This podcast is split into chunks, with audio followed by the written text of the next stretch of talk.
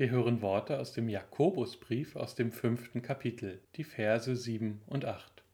Wohlan nun, ihr Reichen, weint und heult über das Elend, das über euch kommen wird.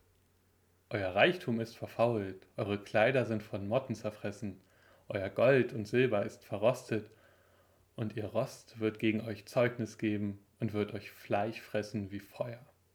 Oh, Entschuldigung, ich habe die falschen Verse gelesen. Ich habe aus Versehen bei 1 statt bei 7 angefangen. Ab Vers 7 heißt es, So seid nun geduldig, Brüder und Schwestern, bis zum Kommen des Herrn.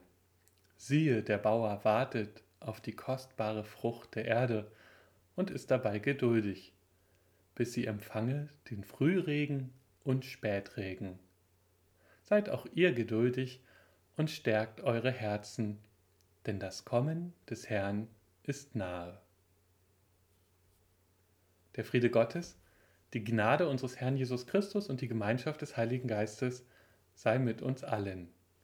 Amen. Haben Sie gestern Abend Ihre Schuhe geputzt? Oder haben Sie daran gedacht, Ihre Schuhe zu putzen? Es ist eine schöne Tradition, die auf einer schönen Geschichte beruht über den heiligen Nikolaus. Ein junger, reicher Mann hat ein gutes Herz und einen Blick für die Probleme der Menschen in seiner Stadt. Eines Tages geht er spazieren und hört eine junge Frau zu ihrem Vater sagen, dass sie sich verliebt hätte und jetzt gerne heiraten will. Der einen Schwester der jungen Frau geht es ähnlich. Doch der Vater muss die Bitte um Hochzeit ablehnen, weil er arm ist und die damals übliche Mitgift nicht bezahlen kann. Doch seine dritte Tochter hat Mitleid mit ihren Schwestern und bietet an, sich verkaufen zu lassen, damit wenigstens die beiden Großen ein schönes Leben haben. Nikolaus, der das alles zufällig mithört, beschließt, die Familie zu unterstützen, und er wirft drei Nächte in Folge einen Goldklumpen in die Wohnung, damit die drei Schwestern ein gutes Leben haben können. Doch der Vater wird neugierig, wer denn der Wohltäter sei, so dass er in der dritten Nacht aufbleibt in der Stube und wartet. Irgendwann hört er das klirrende Geräusch des Goldklumpens und er rennt raus und sieht einen Schatten verschwinden, er rennt ihm hinterher und packt ihn am Mantel. Da entdeckt er, dass es Nikolaus war. Der wiederum legt nur seinen Finger auf den Mund, um dem Vater zu gestikulieren, dass er nicht möchte, dass darüber gesprochen wird.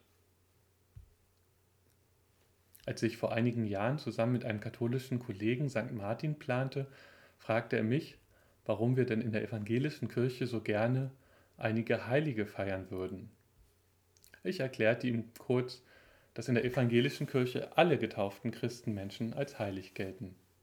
St. Martin, du, ich und eben der heilige Nikolaus. Und ich finde es gut und richtig, wenn wir uns immer wieder an Menschen erinnern, die aus tiefster Überzeugung nach den Geboten der Bibel gehandelt haben.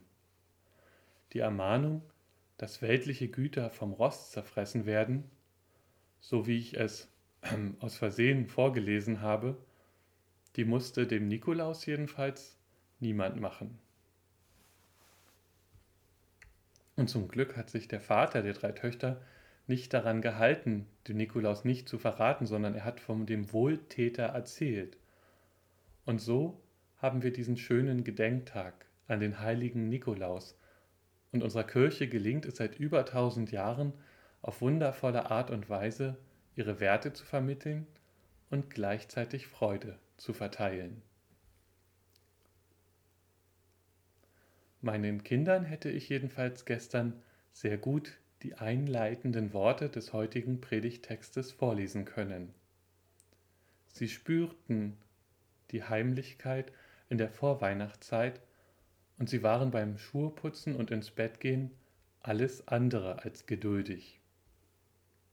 Es gibt Stellen im Alten Testament, die beschreiben Geduld als eine Eigenschaft Gottes.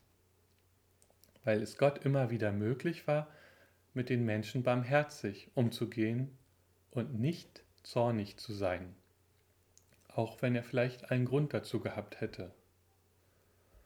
Später beschreibt die Bibel, dass Menschen Teil an Gottes Eigenschaft der Geduld haben können. Immer wenn wir Menschen Anteil an Gottes Eigenschaften aufweisen oder wenn wir uns als zu Gott gehörig erweisen, dann würde uns die Bibel als heilig beschreiben. Daher hat Luther betont, dass die Heiligkeit durch die Taufe gegeben ist, weil wir durch die Taufe als zu Gott gehörig ausgewiesen werden.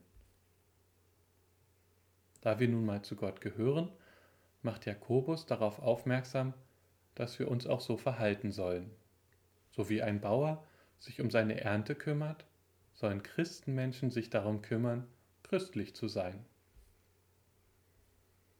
Der heilige Nikolaus hat uns da ein gutes Vorbild gegeben. Er hat es durch seinen Reichtum ermöglicht, dass arme Menschen das Leben leben können, das ihnen zusteht. Ich glaube, keiner erwartet von uns, dass wir Gold verschenken, aber es gibt viele kleine Möglichkeiten, wie wir trotzdem mit unserem Besitz für ein wenig Ausgleich und Gerechtigkeit in der Welt sorgen können. Unser Weltladen im Bahnhof Wandlitzsee wirbt dieses Jahr mit der Aktion Weltladen statt Online-Shop. Es macht darauf aufmerksam, dass wir mit fair gehandelten Produkten, für die wir ein bisschen mehr bezahlen, ein wenig etwas gegen Armut beisteuern. Mit jedem Kauf dort, wo es fair zugeht, werden wir sozusagen zu klitzekleinen Nikoläusen. Ich glaube nicht, dass wir dafür einen Feiertag bekommen, auch keinen ganz kleinen. Dafür bekommen wir aber unmittelbar Freude zurück, wenn wir zum Beispiel den leckeren Glühwein trinken oder eine schöne Kerze verschenken dann können wir ein bekanntes Kinderlied umdichten. So viel Heiligkeit in der Weihnachtszeit. Amen. Und der Friede Gottes, welcher höher ist als unsere menschliche Vernunft, bewahre unsere Herzen und Sinne in Christus Jesus. Amen.